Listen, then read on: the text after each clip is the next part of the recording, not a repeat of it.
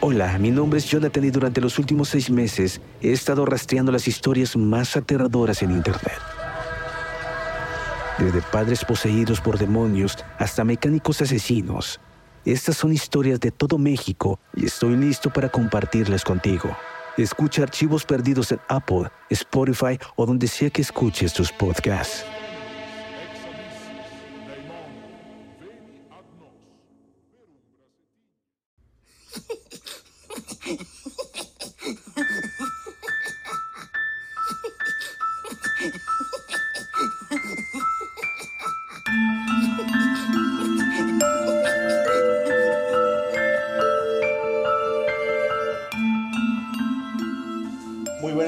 Todos y bienvenidos una vez más a Musicalmente Paranormal. Soy Julio y no saben lo contento, lo feliz, lo animado.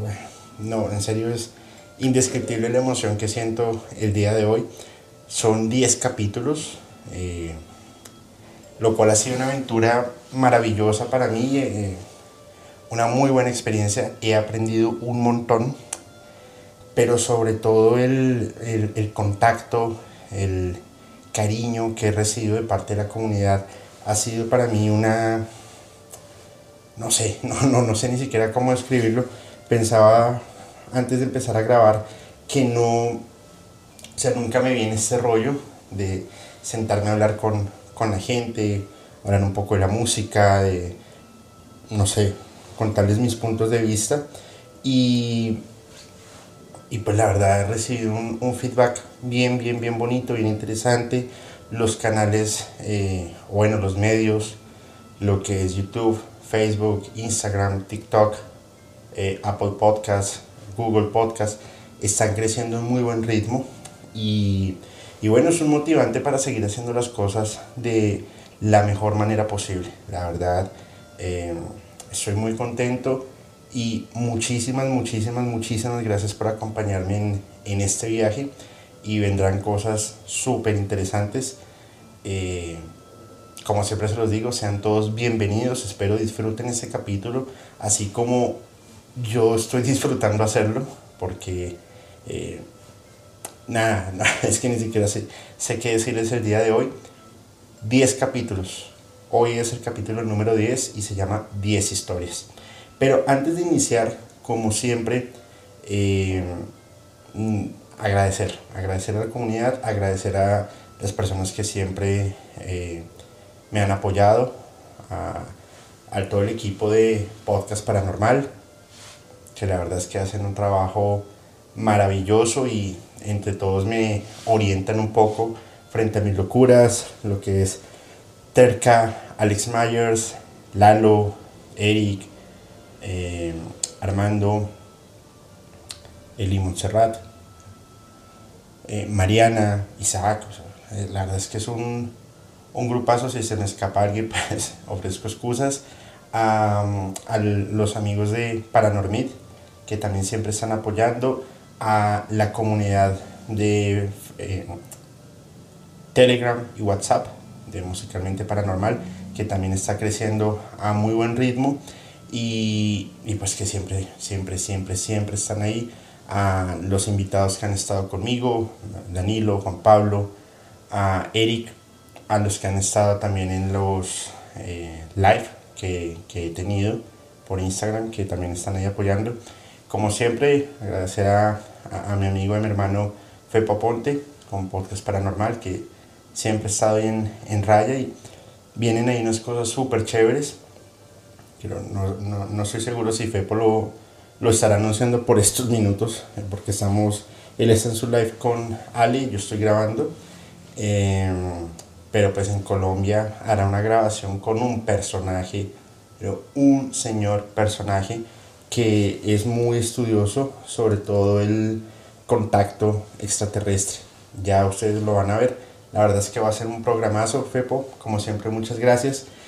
Eh, quiero hacer un saludo, tres saludos muy especiales a tres personas que han seguido el podcast desde el principio y están cumpliendo años. Entonces, a Mónica Laureano y Julieta Ortega están cumpliendo años por eh, por estos días, creo que las dos cumplen hoy, si mal no estoy. Feliz cumpleaños, un abrazo inmenso, espero que la pasen súper bien, que se diviertan, que las consientan, que las apapachen, que las llenen de regalos, se lo merecen. Muchas felicidades, mucha paz, mucha salud y mucho amor. Y a mi amiga Jackie Moreno, que también estuvo de cumpleaños por estos días y bueno, te lo envié por, por Instagram, pero aquí con toda la comunidad, pues también que tengas un feliz, feliz, feliz cumpleaños, ¿vale? Y bueno, este capítulo son 10 historias y esas historias son las que me han ido enviando ustedes, los, los, seguidores. Oye, quiero, ¿qué opinas de esta canción? O yo creo que esta canción tal cosa, o este artista. Y bueno, eh, algunas historias ya las conocía, otras no tenía ni idea y se volvió mm, apasionante. Otras que fueron muy difíciles de investigar porque se encuentra, fuera que se encuentra muy poca información, me puse a escuchar la música y wow, tiene una mezcla de, un montón de, de vertientes, de, de, cosas que me llevan a, a, a, pensar otras cosas. Al final yo les voy a dar mi punto de vista sobre lo que pienso de cada uno de las historias y la vamos a debatir ya sea en un Instagram Live o aquí en el chat en vivo, pues ustedes me van a ir comentando eh, qué opinan, ¿vale? Recuerden, por favor, suscríbanse al canal, denle compartir, denle un me gusta, que eso es, mejor dicho, es un gran premio para nosotros. Y no olviden suscribirse a todos nuestros canales. Estamos en Facebook, en Instagram como Musicalmente Paranormal. Eh, perdón, musicalmente punto paranormal en Instagram y en TikTok. Facebook Musicalmente Paranormal y en YouTube como musicalmente paranormal, al igual en Apple Podcast, Google Podcast y en Spotify. ¿Vale? Y bueno, no demos más vueltas al asunto y vamos a comenzar. Y esta primera historia me la envía Patri Libre, ¿vale? Esta me la envió iniciando el podcast por em, Instagram y es sobre la banda Mikla o MGLA. Y eh, es una banda que tiene dos vertientes bien raras. Porque en una parte habla sobre el nihilismo y en otra sobre el existencialismo, que a mi juicio van totalmente en contravía. El, el existencialismo y esta vertiente habla sobre, o bueno, a mi juicio, la importancia del hombre y la relevancia sobre el desarrollo de un algo. Y es la esencia del hombre y de la existencia que él tiene para X o Y motivo. Mientras que el nihilismo es todo lo contrario, el odio y la aversión por las cosas. Entonces, ¿cómo, cómo estas dos vertientes que son, a mi juicio, tan paralelas, en algún punto se encuentran y generan una, eh, sí, una, una intersección y ahí es donde montan parte de su música. Primero es una, una banda de black metal melódico, que ya es mucho, y, como lo mencionábamos, volviendo a las raíces, capítulo 1, 2 y 3, el metal, el black metal tiende a ser muy punch, muy, muy underground, como lo fue Mayhem. Entra luego la escena del Black Doom, el Suicide Depressive Metal, pero el metal melódico, como su nombre lo indica, es más melodía, pero hacia un lado más em, de, de oscurantismo. Es un black metal no tradicional. Recuerden que el black metal, muchas de estas bandas o son satanistas o tienen una versión o tienen un odio hacia algo. Pero acá son dos ondas totalmente diferentes. Además que sus puestas en escena no salen con el maquillaje eh, tradicional, cara de blanco o de negro o algún maquillaje fuerte, relevante. No, ellos salen encapuchados, totalmente vestidos de negro, con unas capuchas en la cara. Y sus conciertos son ceremoniales. hacen rituales y cultos mientras están tocando en vivo. Entonces, fíjense que rompen un poco la barrera de lo tradicional, no solamente desde, desde su esencia, en existencialismo y en nihilismo, sino disrumpen la forma en la que salen a hacer sus conciertos. Habíamos visto ya otras bandas que hacían este tipo de, de, temas, de rituales, como por ejemplo en algún momento lo hacía Cannibal Corpse, pero eh, eh, eh, MGLA cambia totalmente esta, esta vertiente. Ahora, la carátula de Exercise in Futility, la carátula es el deseo, o yo la interpreto así, es el deseo que tiene el hombre por alcanzar algo inexistente. Entonces, ustedes imagínense, o bueno, no, no lo imaginemos, estamos muy cerca de ello y es alcanzar un Dios. Nosotros no sabemos si Dios existe o, o alguien lo ha visto.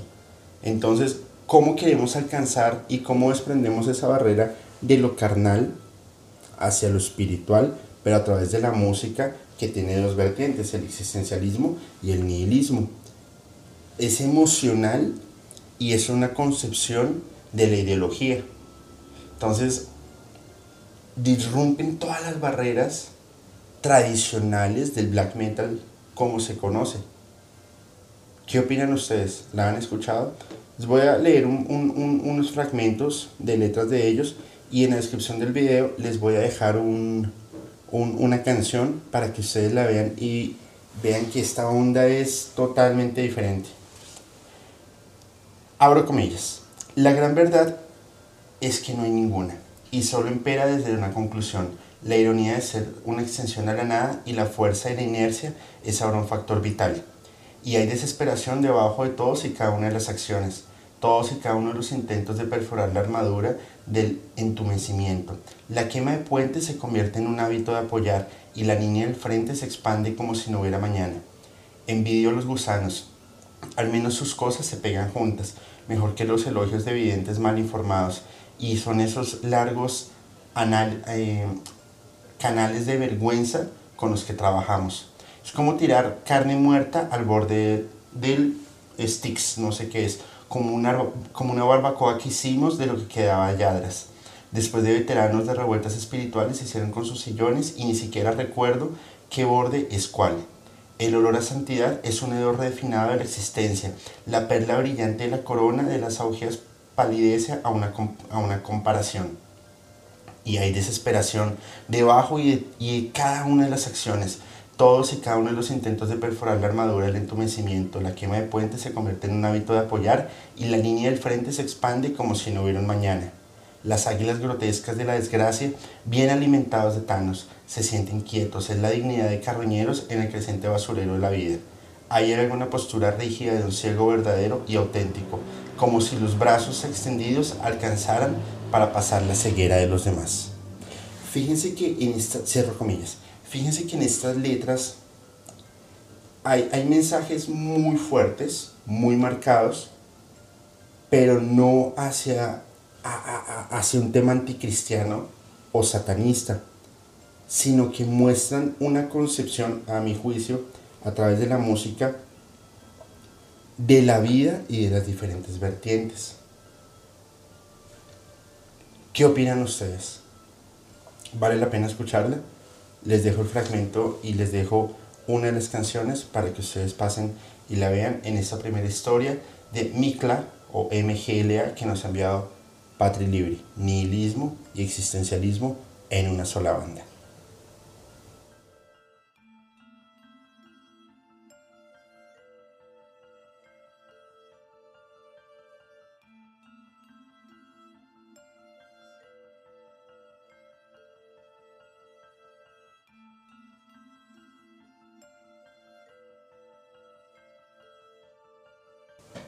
Historia número 2. Abro comillas. Hola, ¿puedes hablar por favor del significado de las canciones Goodbye Horses de Q Lazarus, nueva seguidora, Lid Escobar? Bueno, esta es una de las canciones es controversial, es espiritual y tiene algo muy raro. De por sí la, la energía que me irradia esa canción al escucharla eh, es bien rara, es, bien particular. Primero, vamos a empezar por la, por la parte de las matices espirituales.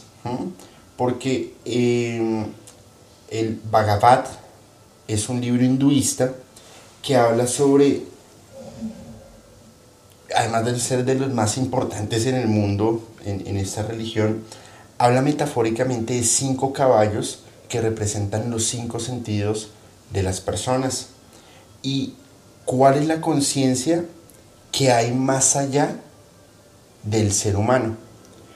Básicamente es romper el ego que tenemos las personas para alcanzar un punto, para tener un mayor alcance espiritual. ¿Me hago entender? Y esto lo, lo, miramos mucho sobre las, las culturas que utilizan más medios de meditación, por ejemplo, los que quieren llegar al nirvana o los que quieren llegar a, a, temas espirituales de desolamiento a través del control del cuerpo y de los chakras. Pero esto se refleja a través de esta canción. La composición la hace eh, William Garvey y la interpreta Q Lazarus, en donde ella primero trabajaba como niñera, luego, logra conseguir su licencia de conducción y empieza a manejar un taxi.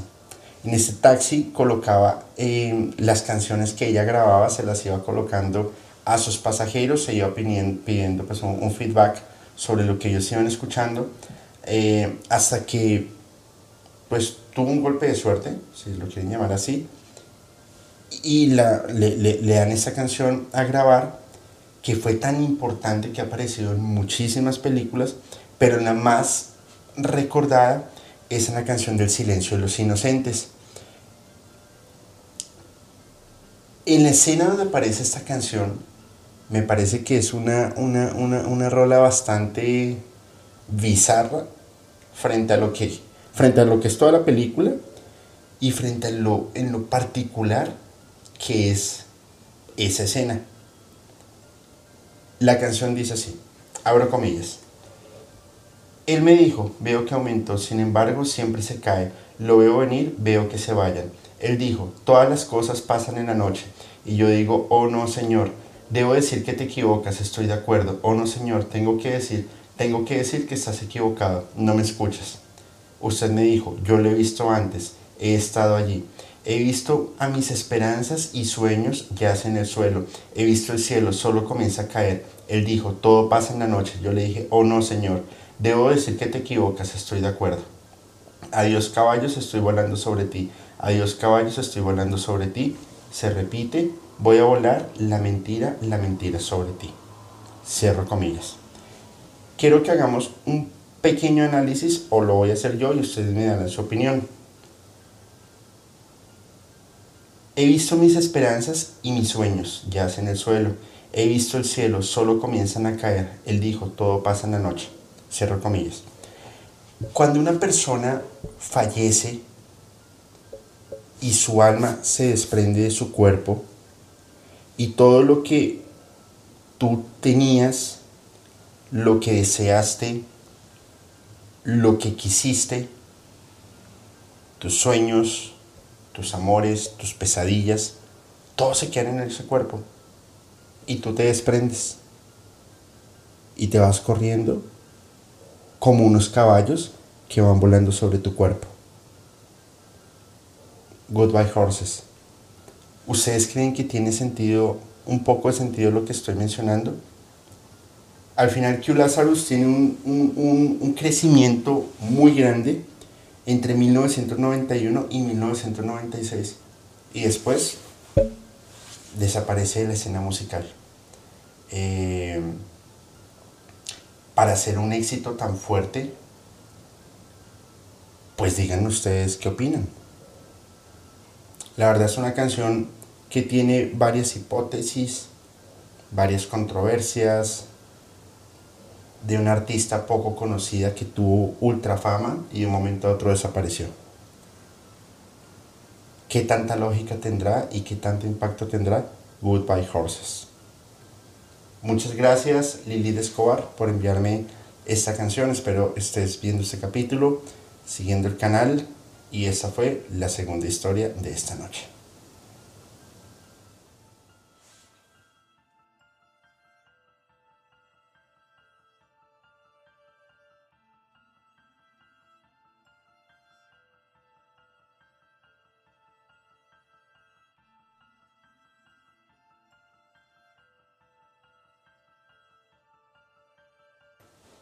Para esta tercera historia me la envía eh, Ligia Cecilia Puertas Jaimes y es The Enid eh, in the Region of the Summer Stars.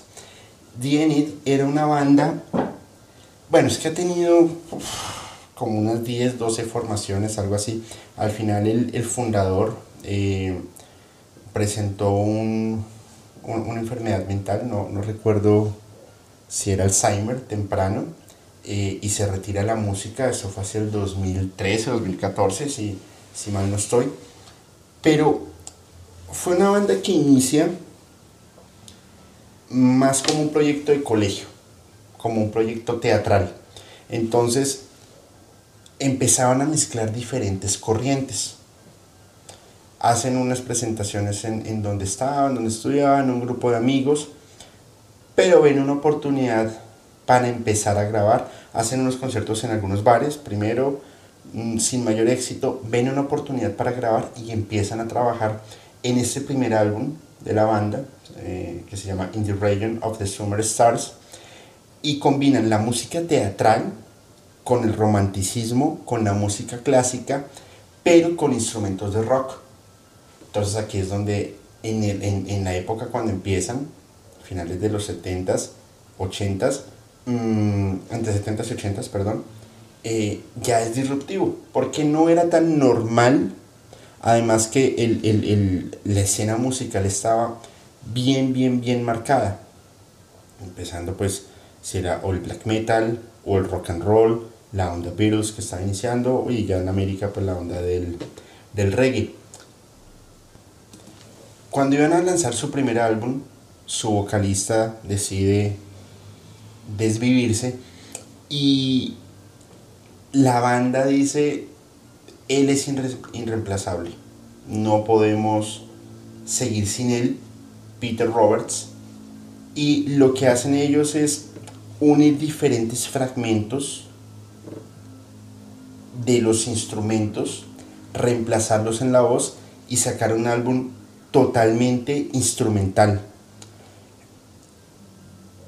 Además que ellos, bueno, ya, ya se los voy a contar, pero ese álbum instrumental tiene varias vertientes. Primero, hay mucho, mucha, mucha participación de instrumentos de música clásica. Hay una canción recomendadísima, se las voy a dejar, se llama The Devil, eh, que es de mis favoritas, porque tiene una onda y un, y un em, ¿cómo decirlo? Como una evolución musical muy diferente a la época y a lo que ya se estaba viviendo, muy progresivo. Inclusive la banda, en lo que va avanzando, pareciera que tuviera una ola de punk o de punk rock setentero y los inclusive los llegan a comparar con los Sex Pistols. Pero si ustedes escuchan, los Sex Pistols son bien diferentes a, a, a The Need, pero tienen construcciones musicales muy similares. Entonces, se vuelve muy disruptivo. A medida que iba pasando el tiempo, ellos ya fueron evolucionando algunas cosas en sus canciones y Denit tuvo mucho impacto en el mercadeo por ser de las bandas pioneras en utilizar los formatos CD-ROM. Eh, entonces les daba más alcance a nivel mundial. Entonces lograban tener esa combinación interesante entre música diferente, combinar clásico con rock y volver irreemplazable o inmortal a Peter Roberts y lanzar su primer álbum solamente con instrumentos. eh, instrumental, perdón. También dicen que hay un tema de, del tarot, hay unos temas de filosofía, que puede que sí, pero tendrías que ser un historiador o un melómano para entender exactamente el por qué. Lo que sí les puedo decir es que es un, es un, es un disco en el cual se podría hacer teatro, se podrían hacer cosas de humor, se podrían hacer cosas de miedo, pero la, la construcción musical y lo que ellos lograron a través de este álbum, la verdad a mí me parece digno de admirar. Muy buenos. Escúchenlos, les dejo The Devil y aquí les dejo unas imágenes de The Enid en el antes, durante y en el ahora.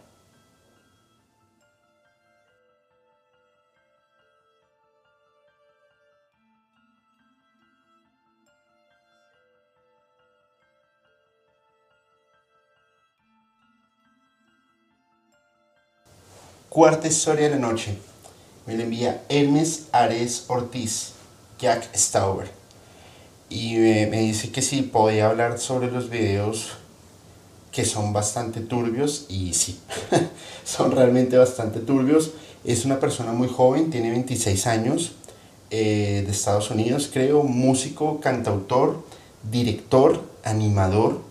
inicia su banda, inicia su carrera en una banda que se llamaba Juice, em, tuvo un impacto moderado, pero decide retirarse y se concentra como solista y mezcla su profesión con tema de plataformas digitales. De por sí, actualmente él es youtuber eh, y tiene pues unos, unas cosas bien raras.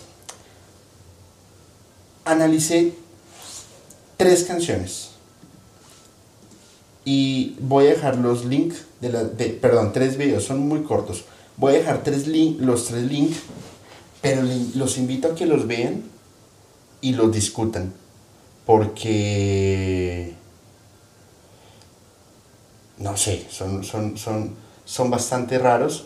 Primero se llama 4, 4 dólares con 99 centavos, centavos y se desarrolla como, un, como una parodia de lo que son las televentas, pero se, se, combina con la psicodelia y con los mensajes subliminales. Entonces vemos a, una persona todo el tiempo, hello, hello, vemos eh, una operadora todo el tiempo hablando, teléfono sonando y mostrando productos sin ningún sentido en la televisión. ¿Alguno de ustedes ha comprado algo así por televentas? Yo no, pero sí he estado tentado. De cosas que sé que jamás voy a utilizar. Pero es como este tipo de mensajes se vuelven em, tan, tan subliminales que logran trabajar tu mente y tú ni te das cuenta. Hay un capítulo South Park dedicado a las ventas por, por, por TV, que creo que era a Boulders, que le regalaban un collar que era eh, súper fino y, bueno, ahí se desarrolla la historia, es bien divertido, de, South Park me encanta, pero los videos que, que, que Jack Stauber tiene son muy, muy vintage, algunos no tienen mucha secuencia, pero hay que sentarse a analizarlos muy bien para entender cuáles son los mensajes y los trasfondos. Además que creo que sea, maneja unas imágenes tan entre parte grotescas, gore, burdas, que se vuelve como, como adictivo el querer seguir viéndolos. Segundo video, Future. está una, una, mamá, la llama, la llaman al teléfono, ella contesta eh, aló y es su hijo que la está llamando del futuro. Eh, ella dice, no, pues no, no, no te creo. ¿Cómo así? Él sí le empieza a hablar, le cuenta, le, un par de cosas y al final ella le dice, ok, te quiero hacer una pregunta. ¿De qué color es tu cabello? Y él le responde, marrón. Y pum, ella cuelga el teléfono. se va a una habitación y está un bebé, pues un niño, unos tres años, calculo, jugando con un carrito. Y el niño le pregunta, ¿quién te llamaba al teléfono, mamá? Ella le, le, le, respondió y le preguntó después, ¿de qué color es tu cabello? Y el niño le dijo, marrón. Y la señora le dijo, no, no es marrón, es pelirrojo. Y entra en un estado de locura, creo que esos son los colores, si no me, acuerdo, entra en un estado de locura, de, de como, como que no es marrón, es pelirrojo. Y ahí se acaba el video da unos signos de locura y unos signos del no desarrollo de la libre personalidad. Pero él lo ejecuta a través de, como lo mencionaba, caricaturas vintage en videos de 30 segundos. La verdad son bastante, bastante raros. El último video del que voy a hablar de, de Jack Sauer es Good Morning Blondie. Y él lo está protagonizando, se despierta, está durmiendo con su pareja, su esposa, su novia, una chica muy guapa, y él le empieza a cantar una canción. Sin embargo, cuando toma café, cuando él toma café, la chica ya no se vuelve tan, ya no es tan bonita. Y eh, se muestra como el cerebro, como si estallara y empezar a alucinar un montón de cosas súper raras durante todo el día hasta que en la noche se vuelve a acostar con ella. Entonces al principio muestra como amor y devoción a su pareja y, como, como si la venerara. Luego toma el café y yo lo interpreto que tiene un indicio de, pues los efectos del café le producen unos indicios de locura y de trastornos mentales y tal vez me lleva a pensar en cómo las personas abusan del café a tal punto en que su cerebro como que, como que se, se desprendiera de la realidad y ya lo ven como algo muy normal. Mm, a mí pues, en particular me gusta mucho el café, pero pues no lo, no lo, veo, no lo veo en exceso. Tengo colegas, amigos, compañeros que se viven se toman 6, 7, 8, 10 tazas al día y si son súper acelerados. Pero lo muestra más como la traducción hacia su pareja. Entonces, no sé, es, bien particular. La verdad sí, Jack Stauer tiene unos videos súper raros, muy vintage, de mucha locura, eh, pero que sin duda alguna dejan unos mensajes bien interesantes. Les dejo los tres links y les dejo un par de fotos para que ustedes saquen sus conclusiones, por favor.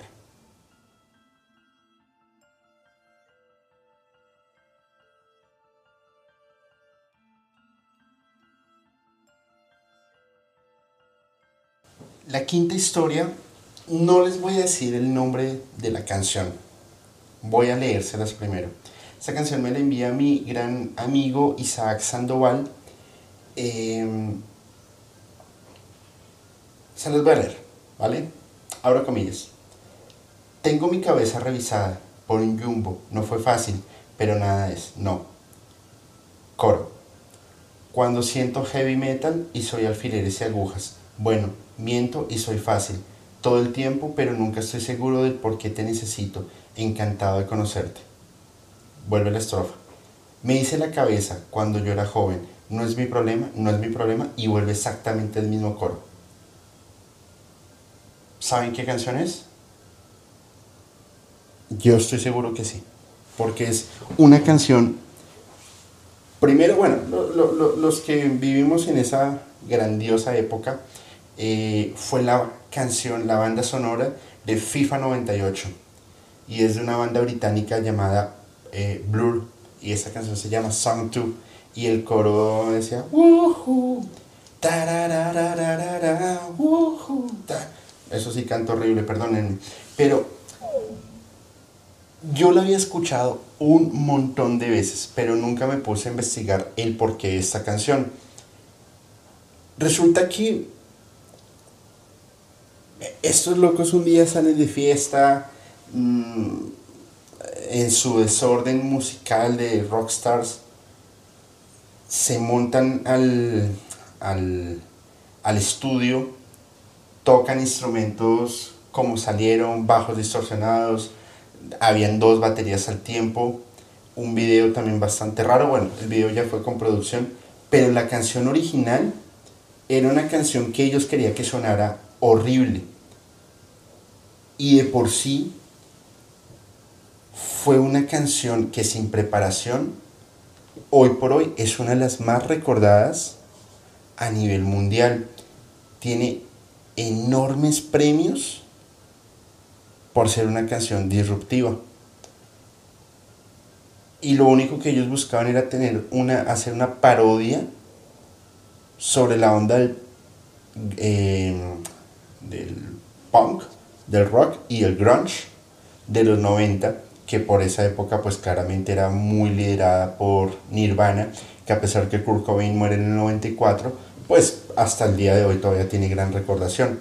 Es más, si ustedes escuchan la canción los primeros 30 segundos, tiene una gran similitud con el, la canción hito de, de Nirvana, uh, Smells Like To Spirit, creo que se llama.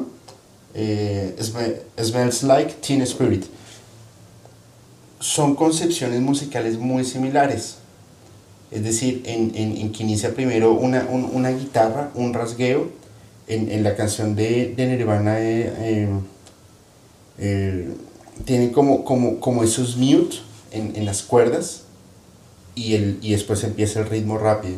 En Song 2 es exactamente lo mismo, un mute, un, un tam para pa para pa para y empieza luego el, el, el, ritmo pesado. Estaban haciendo una parodia, pero lo que no pensaron es que fueran a tener tanto éxito con esta parodia. Escúchenla, escuchen las dos canciones y denme sus opiniones. Para mí son fiel copia pero ustedes tienen la última palabra. Gracias Isaac por enviarme esta canción.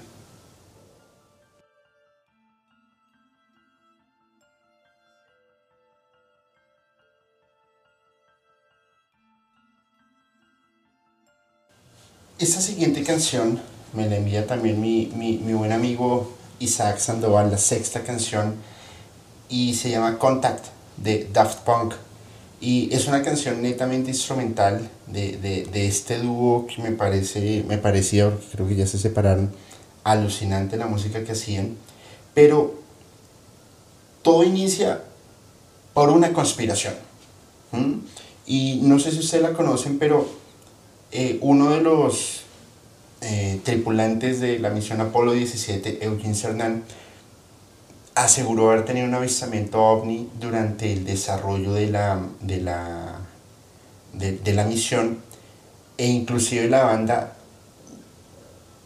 trata de insinuar la gran participación y lo que ocultó la CIA eh, frente a este fenómeno. Entonces, el video se va desarrollando por partes. Primero, el hombre llega a la luna hacen toda la parafernalia, logramos conquistar, logramos hacer, pero luego a medida que va evolucionando el, el tiempo, que va pasando el tiempo, perdón, va habiendo una evolución de la vida espacial. Toda la canción, y de por sí Daft Punk se, se caracteriza por eso, tiene muchos misterios, tiene muchos mensajes misteriosos, tiene mucho subliminal, tiene muchísimos juegos de números. Hay, una, hay un número que es una coordenada, a mi juicio. No creo que sea porque sí, pero ustedes digan lo que, significa. Y él empieza a tener un, un, un tema, el video, súper futurista, al punto en que se libra una guerra espacial. Entonces, pues unos dicen, pues Daft Punk lo estaba haciendo por porque ellos preguntaban si estamos solos. No, no, no, no, no. Yo creo que ellos lo que estaban anunciando es lo que se está viviendo en otras partes por territorios y por poder. Em, el hombre al final, ya había llegado a la Luna hace rato, a Marte ya fuimos hace rato, eh, y ya se han hecho ese tipo de cosas. Pero realmente, ¿cuál era el, la, la misión final por la que Daft Punk crea esta canción que se llama Contact? Se llama Contact, en 2013, si mal no estoy. Entonces, empieza desde lo pequeñito, desde el hombre llega a la luna, hasta una guerra espacial en donde hay una destrucción, en donde hay armas nucleares, en donde hay tecnología de avanzada, que hacia el 2013 muchas personas todavía tenían la, la venda en los ojos de que no va a pasar eso. A pesar de que hay películas más apocalípticas, como por ejemplo, no sé, Hombres de Negro, eh, no, El Día de la Independencia, perdón, que muestran cómo se libran ese tipo de guerras. Pero ellos lo hacen a través de la música, a través de arte visual, a través de efectos cinematográficos, pero estoy seguro que a través sobre verdades ocultas. Solamente ustedes tienen la respuesta y les dejo el video en la descripción del capítulo.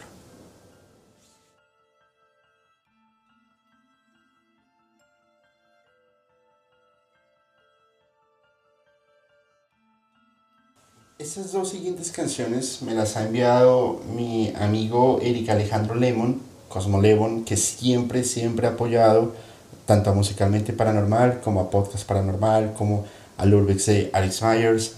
Eh, y, bueno, de una vez te anticipo, vamos a hacer un capítulo exclusivo de toda la onda hip hop, desde lo que es rap hasta la fecha, con, con esas eh, sonidos en, los guetos y lo que pasaba en, en, Nueva York, en el Bronx, y cómo toda esta onda eh, fue, fue de algo muy social a algo ya más lucrativo. Sin embargo, las dos canciones que me has enviado, me, me, han volado la cabeza. La primera, la historia número 7, Dr. Dre y Be Real, Puppet Monster. Y el video se da con, como, como un ritual entre un, a mi juicio, sacerdote satánico y una deidad o un demonio. Eh, Satanás, Lucifer, no creo que sea Baphomet, o bueno, de pronto sí, creo que tiene cuernos Baphomet, pero toda la canción se desarrolla a través de un ritual satánico.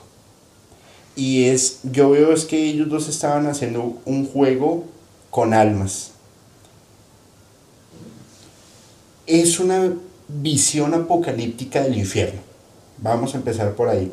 En donde a través de estos rituales y de este juego se van rifando el destino de las almas que ya no están en un plano terrestre. Al final, el resultado es por el dinero, la lujuria y el poder, que creo que, para, creo que los tres son pecados capitales, ¿no? Pero lo que más me llama la atención es que la canción tiene un homenaje a la droga, un fuerte homenaje a la droga. Pero el principal mensaje es un fuerte ataque contra el sistema y contra la industria, en donde constantemente nombra la palabra titiriteros. Esto es repetido en toda la canción. Abro comillas. Soy el manipulador, te hago hacer lo que haces, como marioneta con cuerdas. Cierro comillas. Yo quiero que piensen algo desde diferentes ópticas. Como, como lo he mencionado en anteriores capítulos, yo soy economista. Hay, hay un libro de Adam Smith que se llama La riqueza de las naciones. Eh, creo que se llama así, ya no me acuerdo. y habla sobre una mano invisible que equilibra la economía y siempre la mantiene en un funcionamiento. ¿Qué tiene que ver eso con esta canción? Pues que altos poderes siempre están vigilando lo que está sucediendo y cuando alguien, algo se sale de control, lo acomodan. Y fluye, funciona. Por ejemplo, Titiriteros, 2004, de las bandas que más sonaron en toda América RBD. Fueron explotados gira, novela, gira, novela, y lo que ganaban era una completa miserableza a lo que realmente producían. ¿Por qué? Porque ellos eran las marionetas detrás de un negocio multimillonario. Otro ejemplo, eh, de Google Dolls. Firmaron un, un contrato con un sello discográfico que por gira les daban algo así como 100 dólares a una de las bandas más importantes del rock pop. Y así hay un montón de artistas a los que estén más por la escena del reggaetón. Don Omar le sucedió lo mismo. ¿Por qué? Porque ellos al final son figuras puestas, manipuladas y controladas, no solo por una gran élite, sino por una industria. Entonces, lo que yo creo es que utilizan como primera imagen un tema muy satanista, porque el video es súper satanista, pero con un mensaje más del apoyo a las drogas y de un golpe directo contra la industria. Además, en las últimas frases hay una eventual amenaza en donde si intentan imitar al Dr. Dre a Be Real, pues no la vas a contar.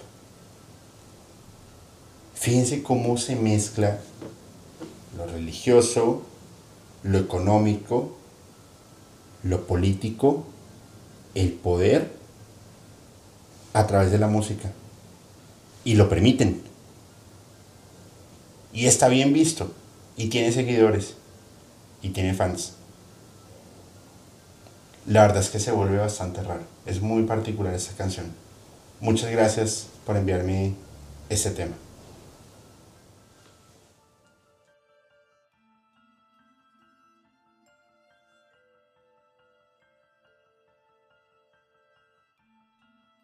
Canción o historia número 8 que es I Should Never de Air A y el video la verdad es que es súper psicodélico, muy loco y es un tema de, de esquizofrenia, me parece a mí. Primero combina mucho gore,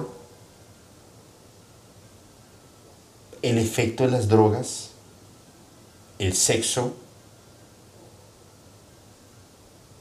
locura, desesperación, en un solo video de no más de tres minutos. Primero, eh, el artista tenía un estilo competitivo y con grandes dotes de voz. Además que su, su, pues, su familia tuvo problemas de salud eh, muy delicados pero él se destacó por su tema de composición y su freestyle. De por sí, en Nueva York era muy conocido porque estas batallas que se llevaban en las calles de quien rapeaba o fraseaba mejor, pues él, las ganaba todas y de por sí empezó a ser muy em, censurado de ciertos sitios. Hace unas grabaciones en un sello discográfico, lo expulsan porque su comportamiento irreverente, descontrolado y de vestigios esquizofrénicos, pues realmente no le convenía a, estas empresas, pero vuelve a este rol y a esta escena musical. ¿Qué tiene particular este video? Y quiero que le pongan mucha atención, por favor, véanlo. Él está como en un cuarto de clínica, tal vez, y empieza a rasgarse el cráneo, se lo levanta y se quita el cerebro lo golpea, lo muerde, en temas muy de canibalismo, lo bota al piso y empieza a darle con un bate, pero el cerebro no pierde la forma. Muestra también un intento de, acceso carnal a una mujer y todo a través de una letra sin mucho sentido. Y de lo que pude estar viendo de, de, de Ray, no tiene mucho sentido su música, o bueno, a mi juicio, no, no tiene como una secuencia lógica como uno normal entre lo que quieres mostrar y lo que quieres decir. Porque creo yo que cobra más relevancia, relevancia, eh, relevancia perdón, lo que quieres mostrar a través de amarillismo y a través de mensajes cargados de... muy pesados. Por favor vean esa, esa, ese video, se los dejo ahí, porque la verdad es bastante raro y lo vamos a discutir. Muchas gracias por ayudarme con estos dos temas.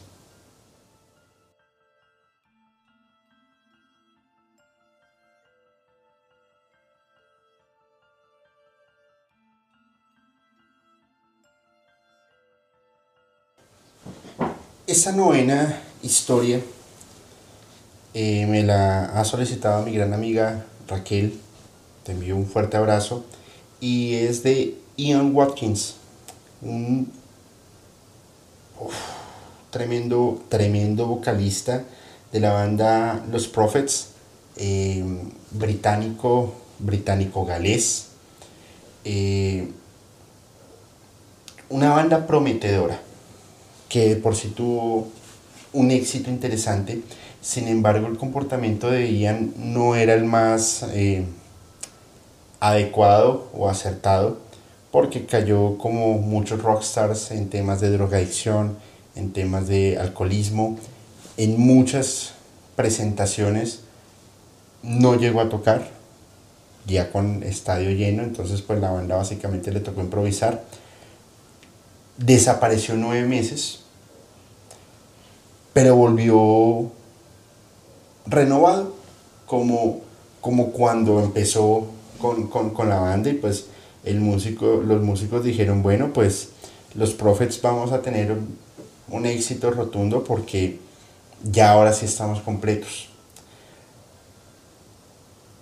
Sin embargo, empieza a pasar una cosa bastante rara y es que su novia lo denunció y dijo, no, resulta que el hombre me está pidiendo que tengamos un hijo, me está pidiendo que hagamos cosas medio extrañas, me está induciendo a las drogas.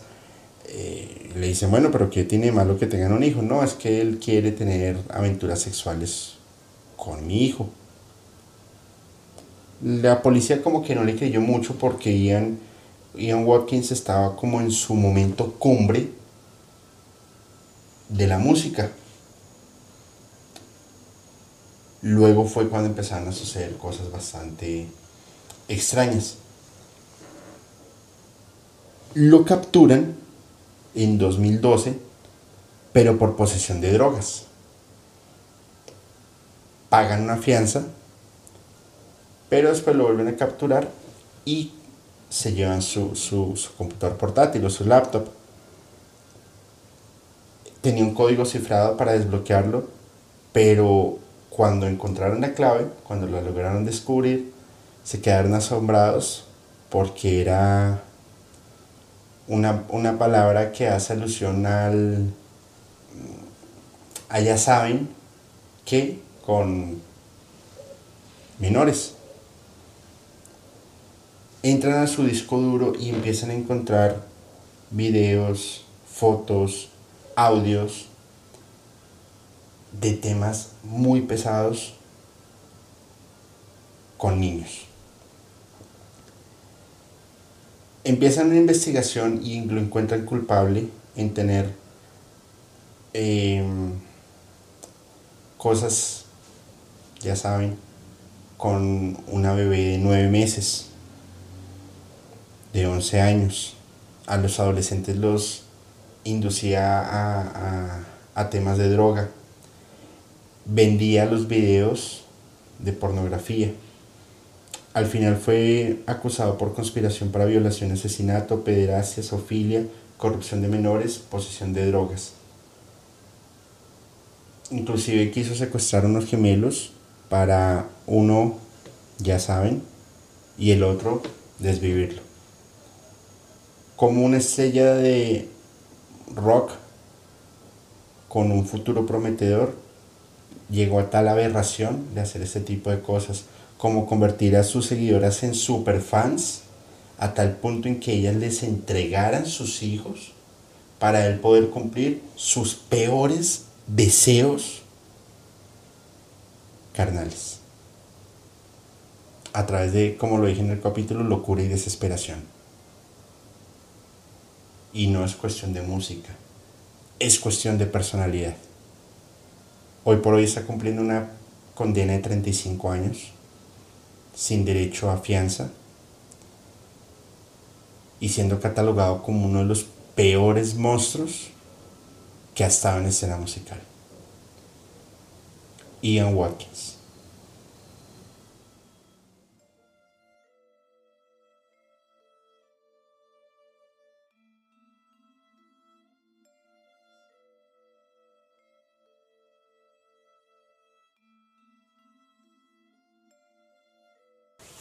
Ya para finalizar este capítulo 10 historias o 10 canciones. Para mí es una de las canciones, uff, transmite unos, unos sentimientos realmente muy perturbadores y muy fuertes. La canción originalmente es de Korn y se llama Daddy. Quiero leérselas porque y después pasen a escucharla. Ustedes me entenderán por qué. La canción inicia como como no rock, como muy clásico, muy suave, pero a la vez perturbador. Ahora comillas. Madre, por favor perdóname. Solo tenía que sacar todo mi dolor y sufrimiento. Ahora que he terminado, recuerda que siempre te amaré. Soy tu hijo. Niña que se ve tan bonita, sal a jugar, yo seré tu papá. Niño inocente, se ve tan dulce. Tu mente. Y ahora tu carne la cosecharé. Me, me siento sucio. Duele cuando era niño, atado en un buen chico. Y al diablo tu propio hijo. Yo grito, nadie me oye. Duele, no soy un mentiroso. Dios mío, te vi mirar. Mamá, ¿Por qué tu propio hijo?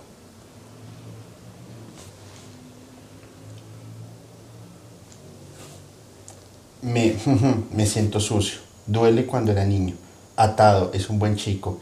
Y al diablo tu propio hijo. Lloro, nadie me oye. Duele cuando era niño. Atado, nadie me pegó. Y a su propio hijo. Estoy enfermo, nadie me oye. Duele cuando era niño. Atado, un buen chico. Te fallaste, fallaste a tu propio hijo. Hablo, nadie me oye. Duele cuando era niño. Atado, nadie me oye. Mamá, porque tu propio hijo. Al final dice, te odio, maldita sea, maldita sea, te odio, que te jodan. Me arruinaste la vida, quería morir. Estoy harto de esto, hijo de la madre. ¿Por qué lo hiciste? Te odio, te odio, te odio. ¿Por qué te odio?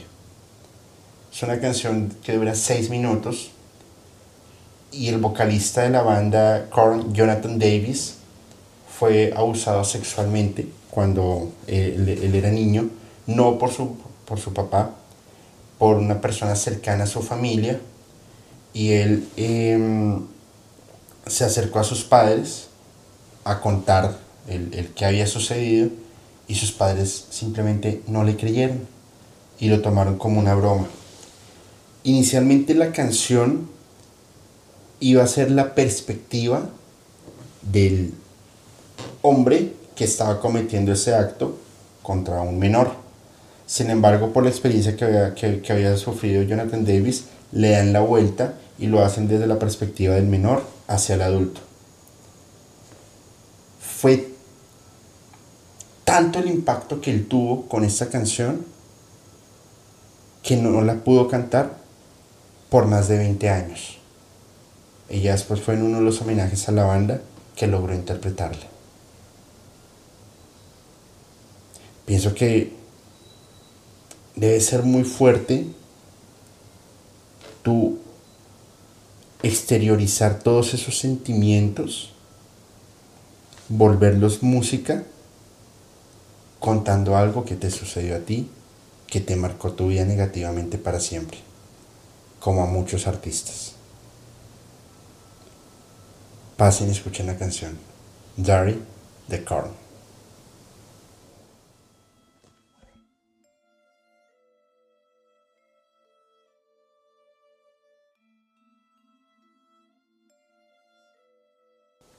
Y bueno, así hemos llegado al final de 10 historias, capítulo número 10 de Musicalmente Paranormal.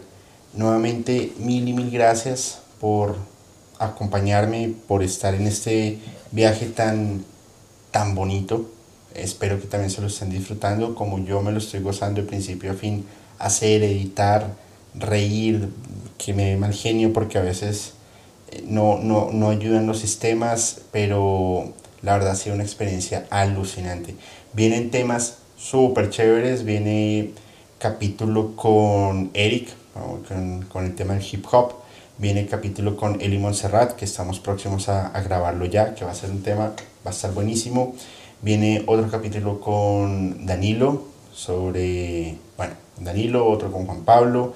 Voy a grabar con otro invitado nuevo, invitadazo, que es uno de los músicos más talentosos que yo conozco.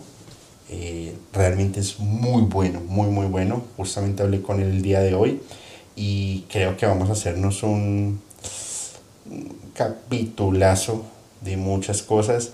Viene especial Pink Floyd, Rolling Stones, Sex Pistols, The Doors, viene algo de música clásica, viene Manu Chao, viene Pink Floyd, no se me ha olvidado, viene un tema de control mental, Vamos a estar grabando también con Podcast Paranormal unos temas súper interesantes. Y, y bueno, lo dicho, por favor, suscríbanse al canal, compártanlo, regálenos un like, disfrútenlo, pero sobre todo, gócenselo de principio a fin. Piensa la música, vive la música, pero siéntela de una manera totalmente diferente. Soy Julio y les deseo buenas noches.